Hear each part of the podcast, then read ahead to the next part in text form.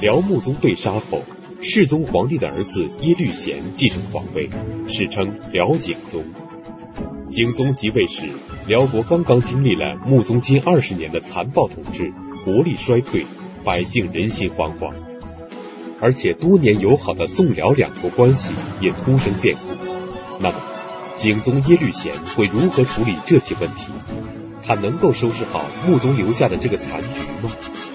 请继续收看北京海淀教师进修学校高级教师袁腾飞讲述《塞北三朝之辽》第十集。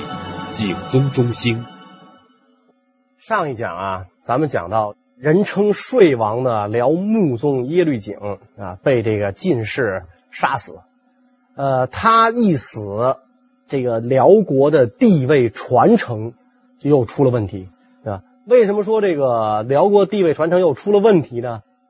这位耶律景皇帝啊，他只有对酒一往情深。啊，所以这个史籍上还真没有记载说他到底宠幸过哪位嫔妃。三十九岁归天，没有子嗣，所以只好找有皇室血统的其他的人来承继大统啊。所以这个大便宜就被一个人捡到了。这个人是谁呢？这个人就是世宗皇帝的儿子耶律贤。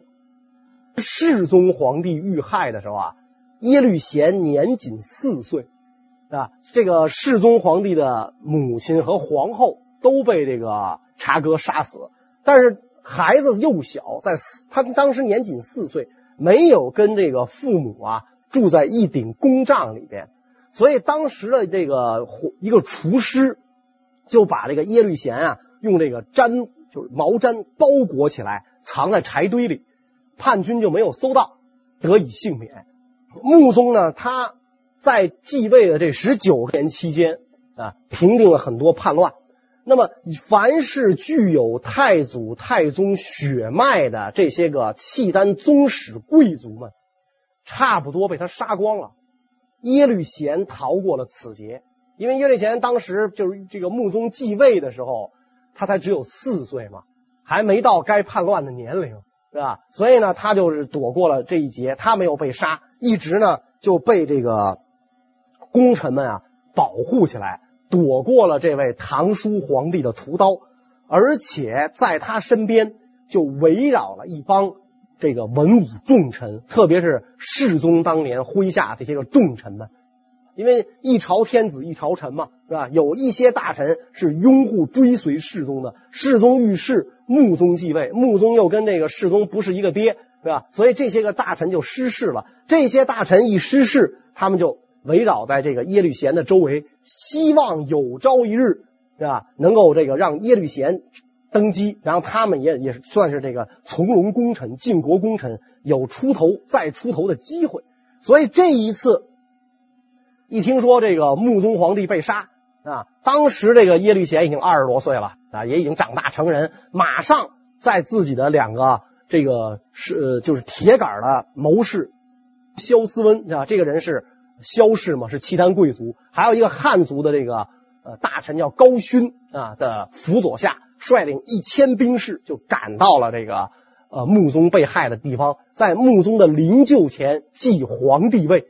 这就是辽国的第五代皇帝辽景宗耶律贤。景宗耶律贤继位时，辽国刚刚经历了穆宗近二十年残暴统治，国力衰退，百姓人心惶惶。此时，人们最担心这位新皇帝会不会也是一个暴君？那么，辽景宗究竟是一个怎样的人？他能够收拾好穆宗留下的残局吗？景宗皇帝在位。呃，契丹终于盼来了一个好皇帝啊！太祖、太宗那不用说了，那但是太祖、太宗那个时候呢，主要是创业啊，制度草创啊，很多这个制度啊还都比较简陋。世宗皇帝本来也就是个中才之主，结果呢又被呃杀掉。穆宗咱就不用说了，那根本提不起个来一个暴君，对吧？所以他祸国了十九年，现在来了个景宗，终于契丹盼来了个好皇帝，就开始了。景宗中兴，那么景宗做了哪些事儿，使辽达到了中兴呢？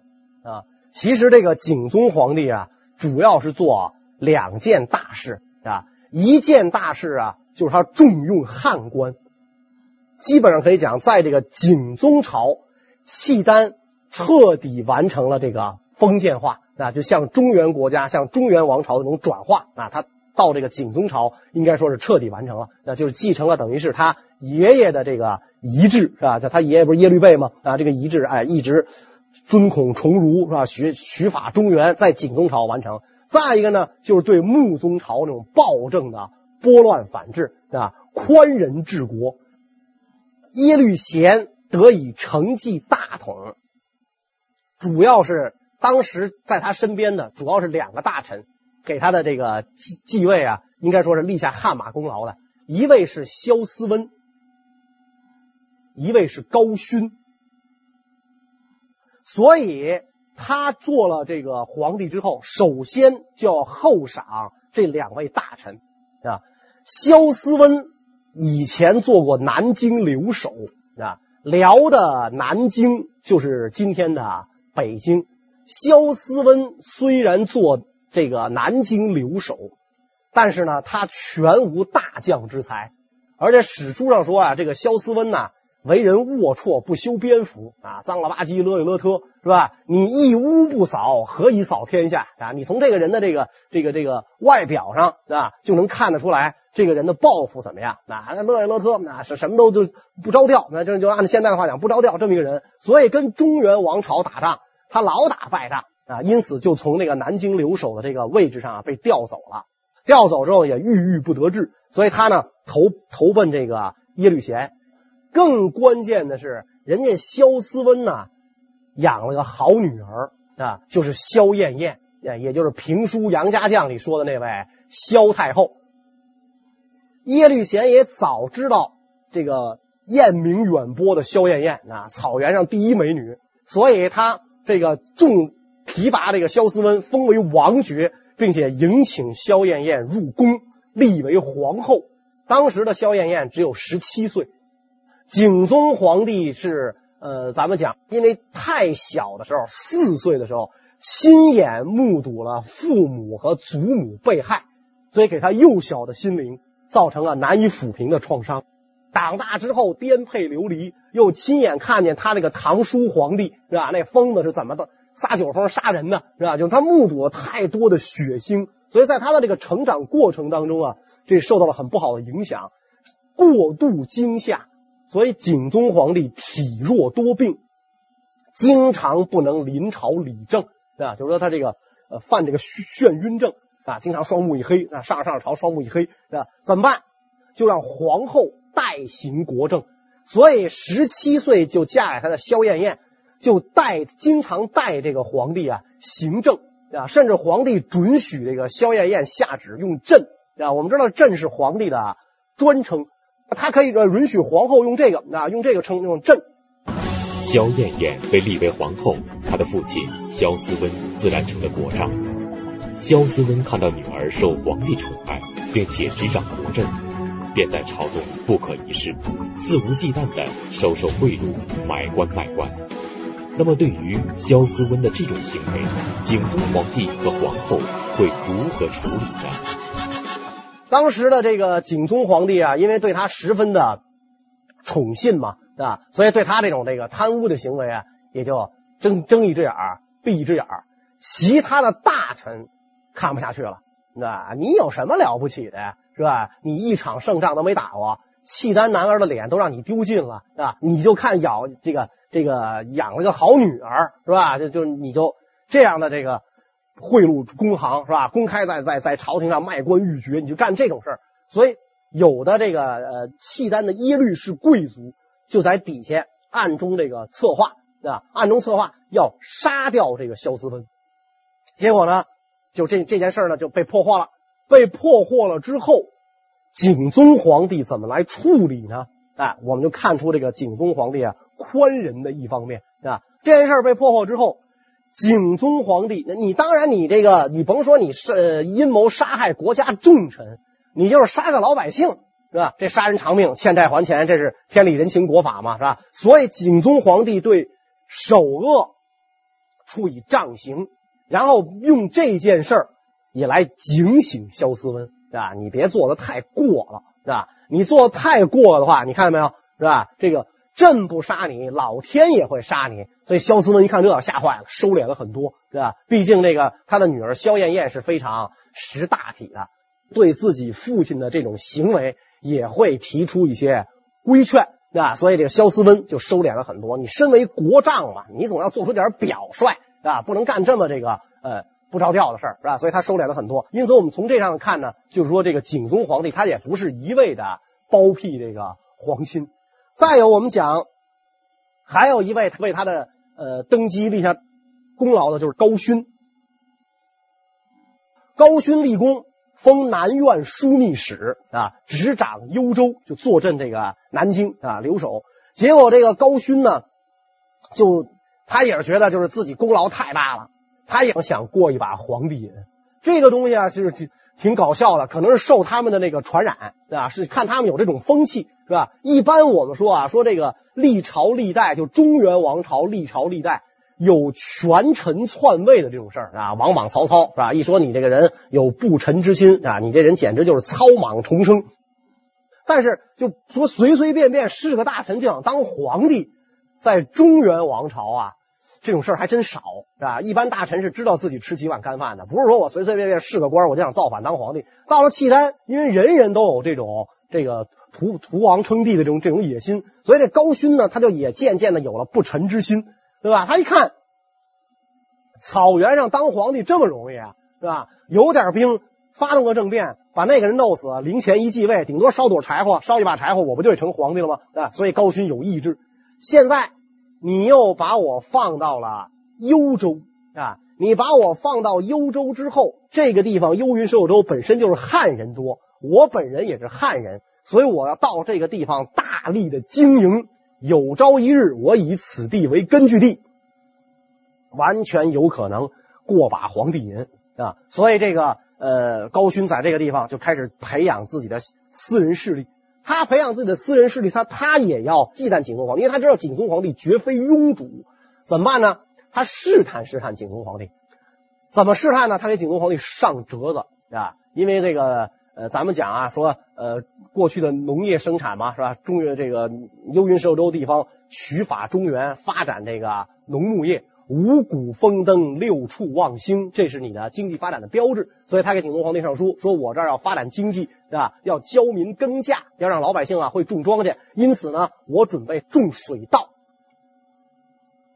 我要这个在这个幽州城的周围啊种水稻，请这个皇帝批准。教百姓耕种水稻，发展农业生产，本来是一件利国利民的好事。可是为什么说高勋是在试探景宗呢？种植水稻和谋反究竟有什么关系？景宗皇帝能够识破其中的玄机吗？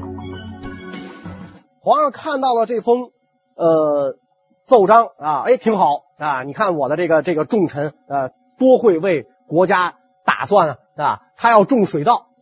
批准，皇帝刚要提笔在奏章上批准，旁边的大臣，陛下万万不可。哎，皇上很奇怪啊，是吧？说为什么不可啊？高勋有意志。皇上说他种个稻子有什么意志啊？啊，这不就是让让老百姓能吃饱肚子，这是好事儿，没有什么意志。你为什么他有意志啊？大臣问皇上是吧？因为皇上。可能一年四季，这个这个呃秋水春山的，他可能是在在草原上颠簸的地方，他可能不时耕稼。说种水稻啊，离不开水田。高勋要在幽州城四周种水稻的目的是什么？灌水啊，对吧？你稻田里要有灌水啊，一灌水，这稻田可就成了泥塘了。那这变成了什么呀？天然的护城河呀！一旦高勋造反。咱们派兵征讨，大军怎么过这片稻田，对吧？你怎么过这稻田？你人马就陷在这稻田里边来了，所以绝对不能批准高勋种水稻。哎，因此这样一来的话，这个景宗皇帝啊就把高勋的这个呃给驳回去了，那就不不允许他种。所以高勋一看皇上不好糊弄，是吧？我要种水稻，他不批准，不好糊弄，怎么办？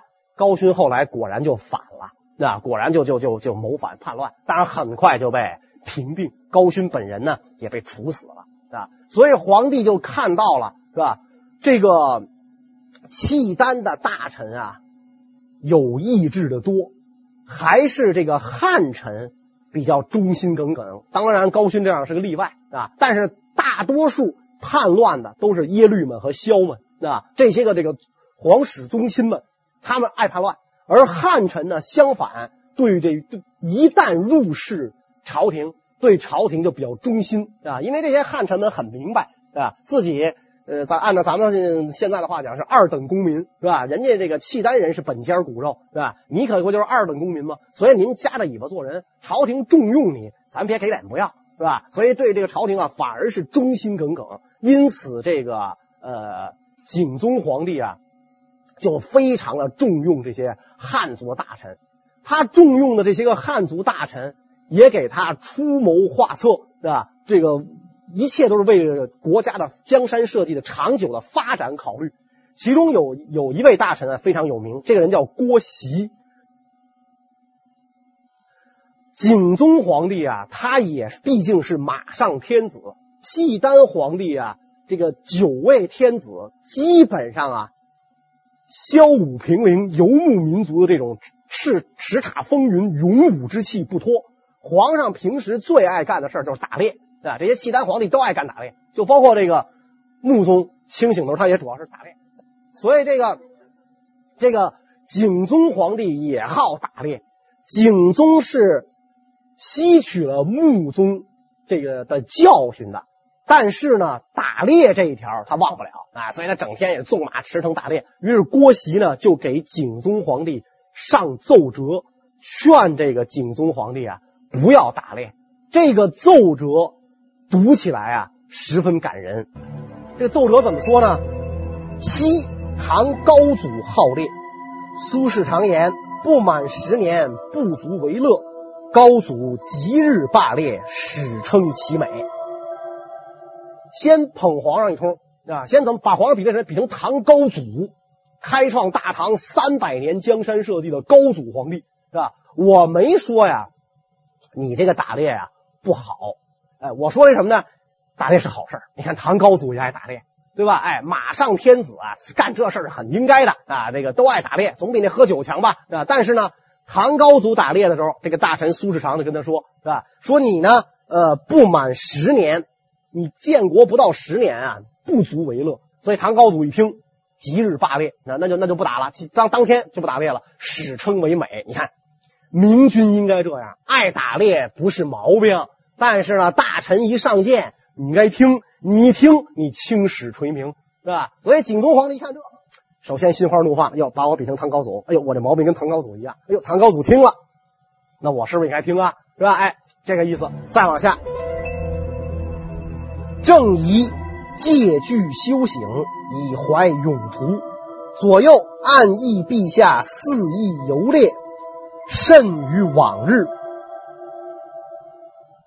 啊，现在咱们正是这个休养生息啊，陛下您仁德施政，这是这正是这个时代，让大臣百姓看看您跟前面那昏君不一样。结果呢，现在左右议论您，您怎么也干这事儿啊？恣意游猎是吧？这怎么跟那个穆宗皇帝有点类似了？这种哎，把这个意思一说出来。况且南有强宋，伺隙而动。闻之内情，岂不要趁机进犯？现在咱们内乱不已啊，南有强宋。那个时候，五代十国的局面已经啊结束了，是吧？这个黄河、长江、珠江流域已经归于一统，赵宋王朝建立，是吧？赵宋王朝在刚刚建立的时候，你想这个灭灭了这个那么多割据政权，国力也是正强的时候，是吧？所以。强宋一旦知道咱们这儿文田武息，就要趁机进犯，那个时候悔之晚也。因此，陛下应该罢掉这个游猎，可保江山社稷。这个景宗皇帝览阅奏章之后大喜啊，马上就加就给这个呃郭袭啊赐封号协赞功臣，就是你是这个晋国的功臣啊，你。接受你的建议啊，罢游猎啊！当然，这个他不可能像唐高祖做到的那么痛快，说我就这事儿我永远不干了啊。他后来也还是有的时候故态复萌啊，这个打猎的这种事儿嘛，他难免的啊，故态复萌。另外呢，就是说在这个景宗一朝啊，由于他重用这个汉臣，所以景宗朝跟呃中原王朝的关系比较好啊。呃，景宗在位的时候啊，就派呃手下的刺史，就是辽的涿州刺史啊，就致书给宋的一位刺史啊。书中这么说：两朝初无先隙，若交持一介之使，显布二君之心，用息疲民，常为邻国，不亦善乎？咱们两朝啊。也没什么矛盾啊，所以呢，咱们派个使臣，派个使臣护前使臣，咱们有什么话咱就说开了是吧？推诚不公，你怎么想的，我怎么想的，咱也不用打仗，不打仗的话呢，也就不会这个惊扰百姓啊。咱们两两国常为邻国，永永做好邻居、好伙伴，这事儿多好啊！宋朝这个地方官接到这封上书，赶紧送到朝廷啊。这个太宋太祖皇帝深以为善，所以当时的两国呀。关系是非常好的，所以在辽景宗朝跟宋的关系啊不错啊。当时宋在位的皇帝呢是宋太祖，关系不错。等宋太祖一死啊，出了事儿了。宋太祖赵匡胤在世时，宋辽两朝多年为友好邻国，使臣往来不断。那么，为什么宋太祖死后，两国的关系会发生变化呢？这还要从宋太祖从辽国修好的真实目的说起。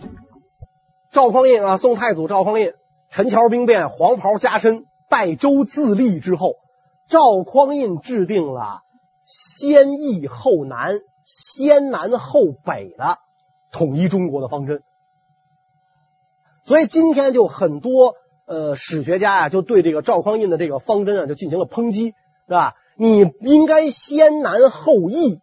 不应该先易后难，因为如果你先难后易啊，你要先灭掉这个北汉，你要先收复幽云十六州。当时辽国在位的是那个睡皇帝，对吧？你趁着他国政不修，是完全有可能的。结果你先打南方那些个割据政权，啊，我们知道南方那些个割据政权啊是非常腐败的呀。是吧？这个腐败，呃，比如我们随便举几个例子，打南唐，南唐后主是谁啊？李煜，是吧？哎，这个宋朝大军压境，不战不和不守，不死不降不走，整天填词啊，我发愁，我发愁，我发愁啊，整天这个。最是仓皇辞庙日，教坊犹奏别离歌，垂泪对宫娥。瞅您这点出息，对吧？江山社稷倾覆，你想得起想不想对得起父祖嘛？是吧？列祖列宗创业艰难，垂泪对宫娥，是吧？你灭这人算不得什么好汉。所以这个呃，说实在，十国这些割据政权啊，如果跟草原上的辽比起来，那是拾不起个了，是吧？结果宋太祖在他有生之年，他都没能够啊。把这个十国完全平定啊，就把，因为他十国他是有相继的啊，就是宋太祖灭的并不是十个国家啊，他有他是有并立也有相继，是吧？十国当中唯一在北方的是北汉，宋太祖的时候，就是因为这个北汉是辽的附属国啊，是辽的保护国，我有老大罩着，你敢把我怎么样？那那种感觉是吧？所以他是先南后北，先把南方统一啊。当然了，这个。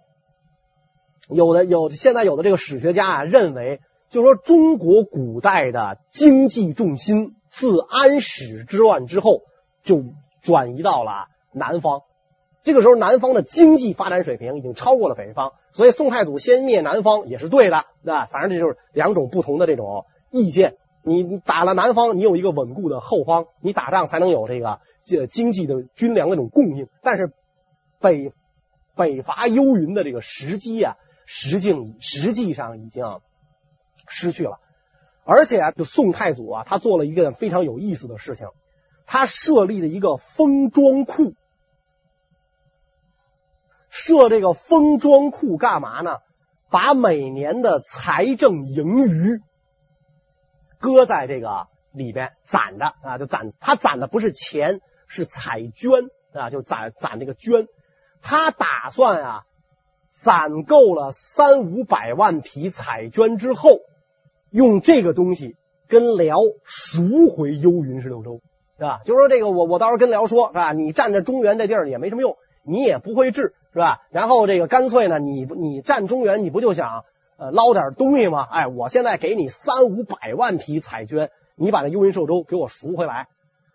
呃，太祖皇帝这个想法过于天真了。是吧？这人家要这幽云十六州，可不仅仅是就为图这点筹子，对吧？所以太祖皇帝也想，如果辽要不答应的话，我就用这三五百万匹彩绢招募死士，讨伐辽国，对吧？太祖皇帝计算，辽有十万精兵，我二十匹彩绢买他一颗人头，是吧？二百万也就够了。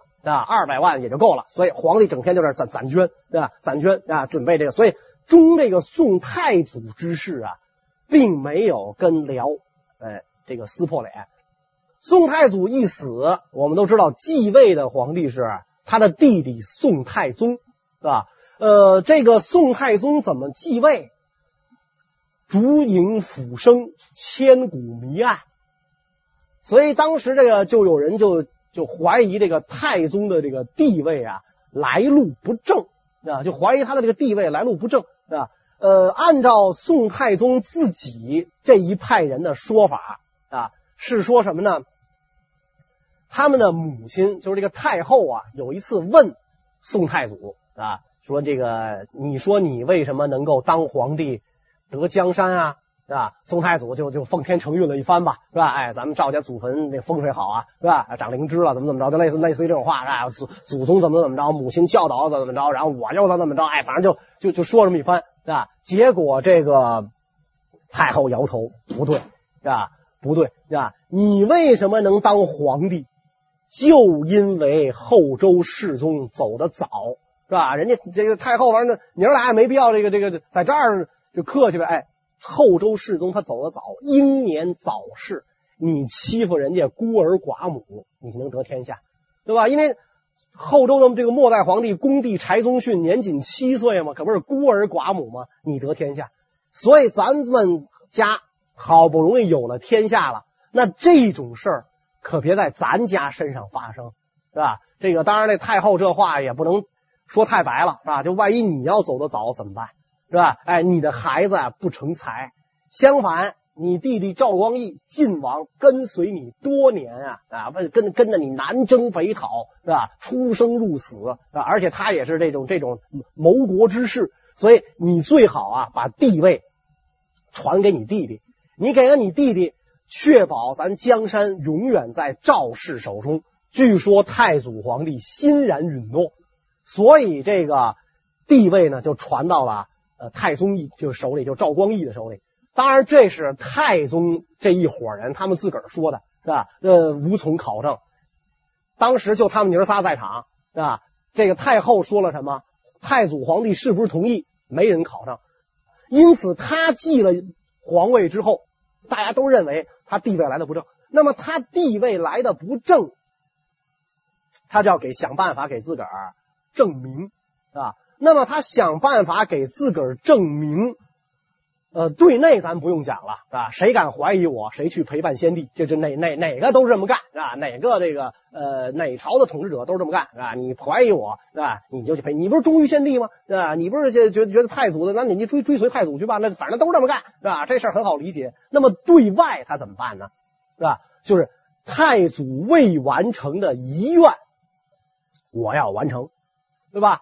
太祖皇帝这个九百七十六年，公元九百七十六年归天啊，这个时候南方已经底定，十国当中还有一个政权他没有平定，就是谁呢？北汉啊，建都在今天的太原啊，所以太祖没有完成的遗愿我要完成。太祖两个遗愿没有完成：第一，灭北汉；第二，收回这个幽云十六州。所以，这个太宗皇帝在公元九百七十九年就出动大军去灭这个北汉。北汉既是辽国的附属国，又是辽国的天然军事屏障，因此多年来一直受到辽国保护。宋太祖在世时，曾三度率军攻打北汉，但都被辽国援军击退，因此他至死都未能完成平定北汉的夙愿。那么这次宋太宗率军出征，能够完成太祖的遗愿吗？北汉国主得报，宋朝大军来了，而且是太宗皇帝亲自领兵前来啊，就急急忙忙奏报上国啊，奏持上国就报到这个辽去了。是吧？这有人打我呀，是吧？你我是你的藩属国呀，是吧？老大，你帮得帮忙啊，是吧？所以当时的这个辽景宗就派遣宰相大将率军增援北汉。宰相啊，不知兵事啊，他来了之后啊，他领兵来，可能更多呢是一种这个什么呢？就是就是摆摆姿态，是吧？摆一摆姿态，而且这种姿态啊，呃，应该说弄不好还主要是。做给北汉看的啊！你看小兄弟是吧？老大很重视你吗？我把宰相派来支援你，宰相更多是做姿态，也给宋看是吧？我很重视，这这是我的附属国，我很重视。你是皇帝亲征是吧？你皇帝亲征的话，我这也不能太掉价是吧？我们皇上不来，派宰相来，结果这个呃，宰相大将监军这仨耶律不和。啊，这仨耶律不和，呃，宰相啊不知兵事，关键打仗的呢是统军的大将和监军，大将主张慎重，监军贪功，是吧？大将认为这个这个呃，我们没跟宋朝打过仗，是吧？那么我们不知道宋兵的实力如何，所以这个进军呢，宜缓不宜速，稳扎稳打。啊，他主张慎重，监军贪功，是吧？咱们以前也不是没跟中原人打过吧？太宗皇帝的时候，大军南下，玩了就把这后晋给灭了，是吧？现在宋朝他能怎么着啊？是吧？他他他这个开国的那个皇帝，那应该是马上天子了啊！赵匡胤应该是马上天子了，是吧？一一据说一条盘龙棍打平天下四百军州，他那么厉害的人，他都没灭得了北汉。现在他弟弟继位，这个。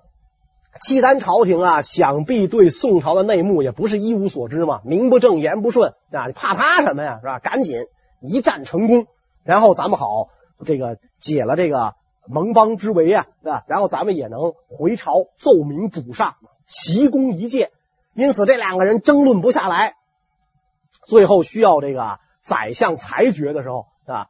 这个宰相因为不知兵啊，就被监军就给游说动了。啊，所以这个就同意了这个监军的主张，因此呢，辽军轻骑冒进，主帅很沉稳啊，说既然这样，不若分兵啊，你们俩主张冒进，你俩就送死去吧，本帅不陪你们玩，是吧？哎，我不去啊，所以这辽国兵马就分兵了，分兵之后，监军冒进，主帅率。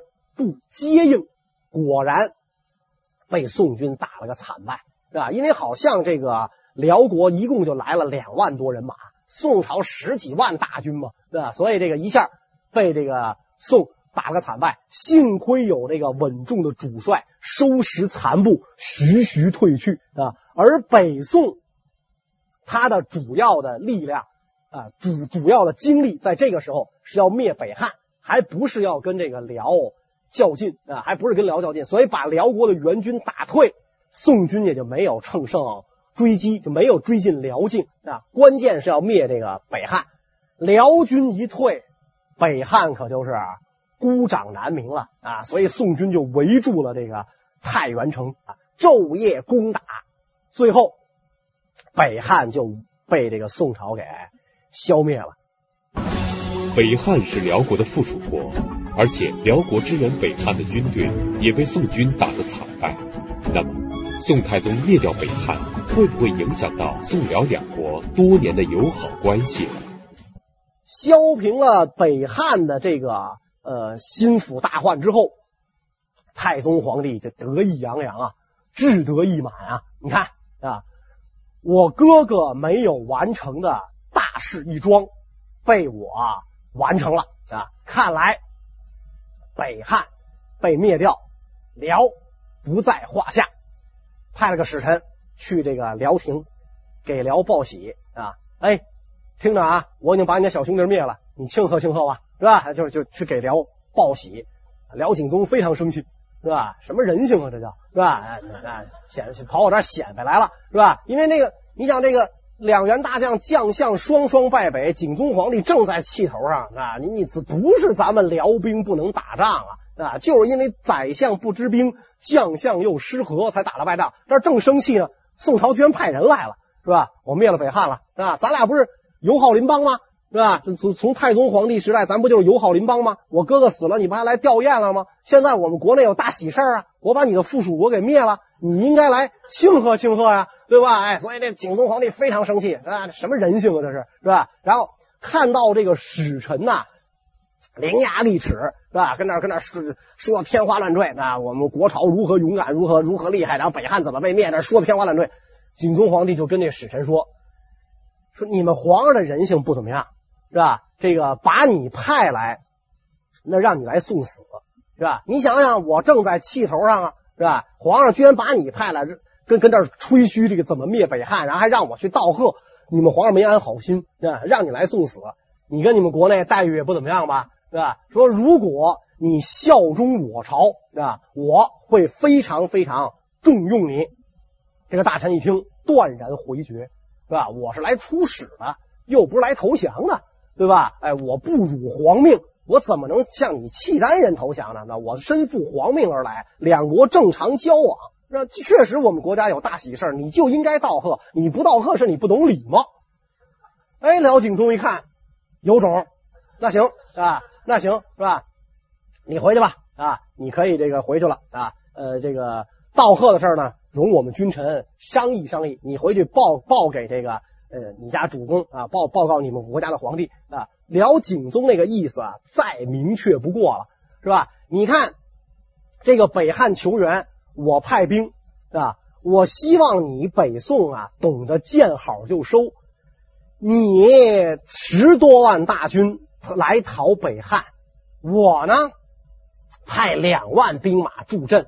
其实我更多呀，就是做个姿态，给这个北汉看看。而且呢，我也让就是告诉北宋，啊，北汉有老大，那有组织，是吧？你能罢手呢就罢手，你没罢手，那这事儿就算了，是吧？你灭了北汉了，我也没说什么，啊。希望两国呢仍然能够和平共处，互不侵犯。